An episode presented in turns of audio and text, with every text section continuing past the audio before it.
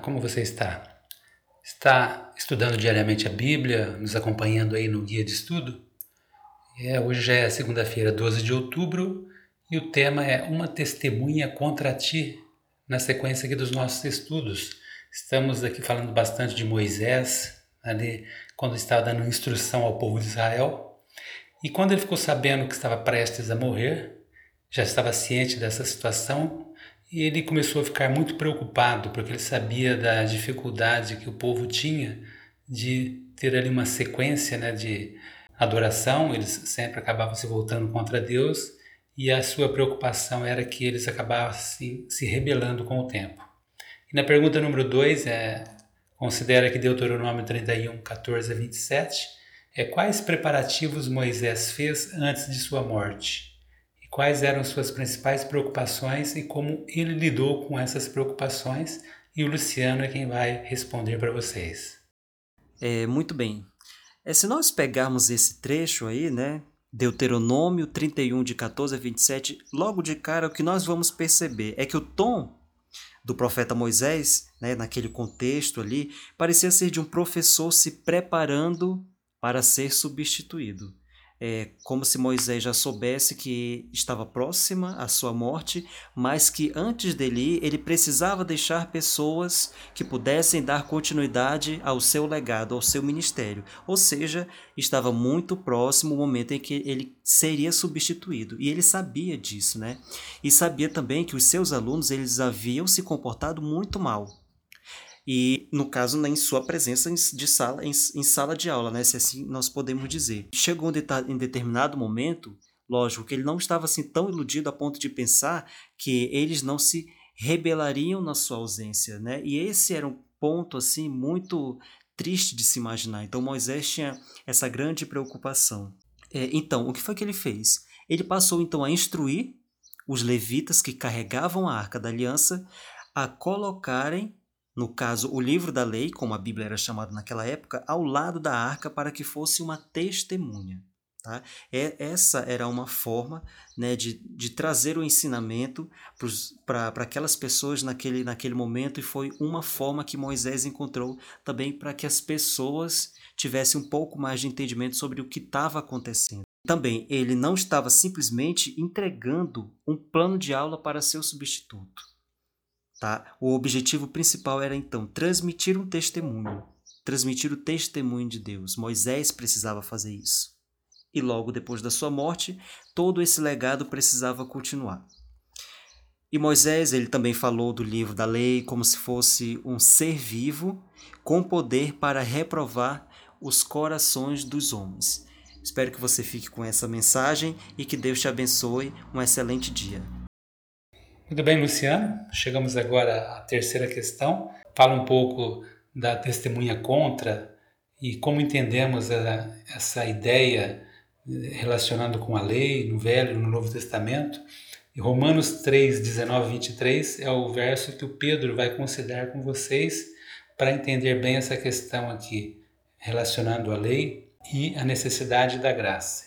Oi, um bom dia, uma boa tarde, uma boa noite, uma boa madrugada para você que está nos ouvindo nesse podcast Classe Bíblica. Nós estamos trabalhando aqui a questão da, da lei como educador e um, um comentário adicional. Uma das traduções no grego de lei era pedagogos e pedagogos é, era tipo um escravo, um escravo culto que ensinava os filhos dos patrícios romanos, assim. Então era o pedagogos, era o que ensinava, educador. Daí vem a palavra pedagogia, por exemplo. Esse é só um comentário para ilustrarmos. Aqui nós vemos a questão da para pensarmos na lei como uma testemunha, como nós entendemos essa ideia no Novo Testamento. Romanos 3, é, 19 a 23, Paulo vai fazer uma argumentação interessante. Ele vai argumentar sobre a graça. Ele coloca no 3, 23 que todos pecaram e carecem da glória de Deus. Ele usa até um indicativo auristo para falar que todos pecaram, que no auristo é todos pecam pecaram, pecam e vão pecar, ou seja, ouristo é um tempo verbal no grego, onde não tem tempo, é mais ou menos assim, é uma coisa que não, não existe em português, inglês, não existe em algum, nos idiomas modernos. É um tempo verbal que fica sem tempo, tempo indicado. Você tem que pensar em grego mesmo para entender o auristo. Você traduz mais ou menos para o presente contínuo no inglês, seria o, o auristo, presente do indicativo. Então, você pecou, você peca, você vai pecar. Mais ou menos o que Paulo está fazendo. Carece também está no presente do indicativo e que significa que você traduz no, no contínuo. É, você carece continuamente da glória de Deus. Aí no versículo 24 ele dá uma dupla solução, que é o curso gramatical que ele usa é duplo, que vai pegar ah, tanto o auristo quanto o contínuo que é sendo justificados mediante a fé que há em Jesus Cristo tal, tal, tal. Então, esses sendo justificados, ele cumpre uma função dupla nessa análise sintática da frase. Ele pega o todos pecaram, então você é justificado. É, você pecou, você é justificado. Você peca, você é justificado. Você vai pecar, você vai ser justificado. Mais ou menos isso. E esse quer ser continuamente, você é justificado continuamente. Por isso que é, que é interessante como Paulo até estrutura ah, seus textos, que fica mais interessante mais de entender a mensagem que ele quer passar, questão da forma do conteúdo. Como que ele indica a necessidade da graça? Como que nós podemos perceber que pela lei nós precisamos da graça? Em Deuteronômio 31, Deus instrui Moisés a escrever um cântico que o Senhor lhe havia ensinado a Moisés e devia ensinar o cântico aos israelitas, para que, conforme declarado no verso 19, esse cântico fosse testemunha para Deus contra os filhos de Israel. Então, um cântico, um cântico pactual de aliança devia ser entoado como uma forma de testemunha. Era uma testemunha que tem a capacidade de fazer com que as pessoas avaliem a si mesmas e vejam o que ela revela sobre a vida. Deuteronômio 31 é mais ou menos o cântico que você tem. É um cântico onde você se autorreferencia e se re reflete.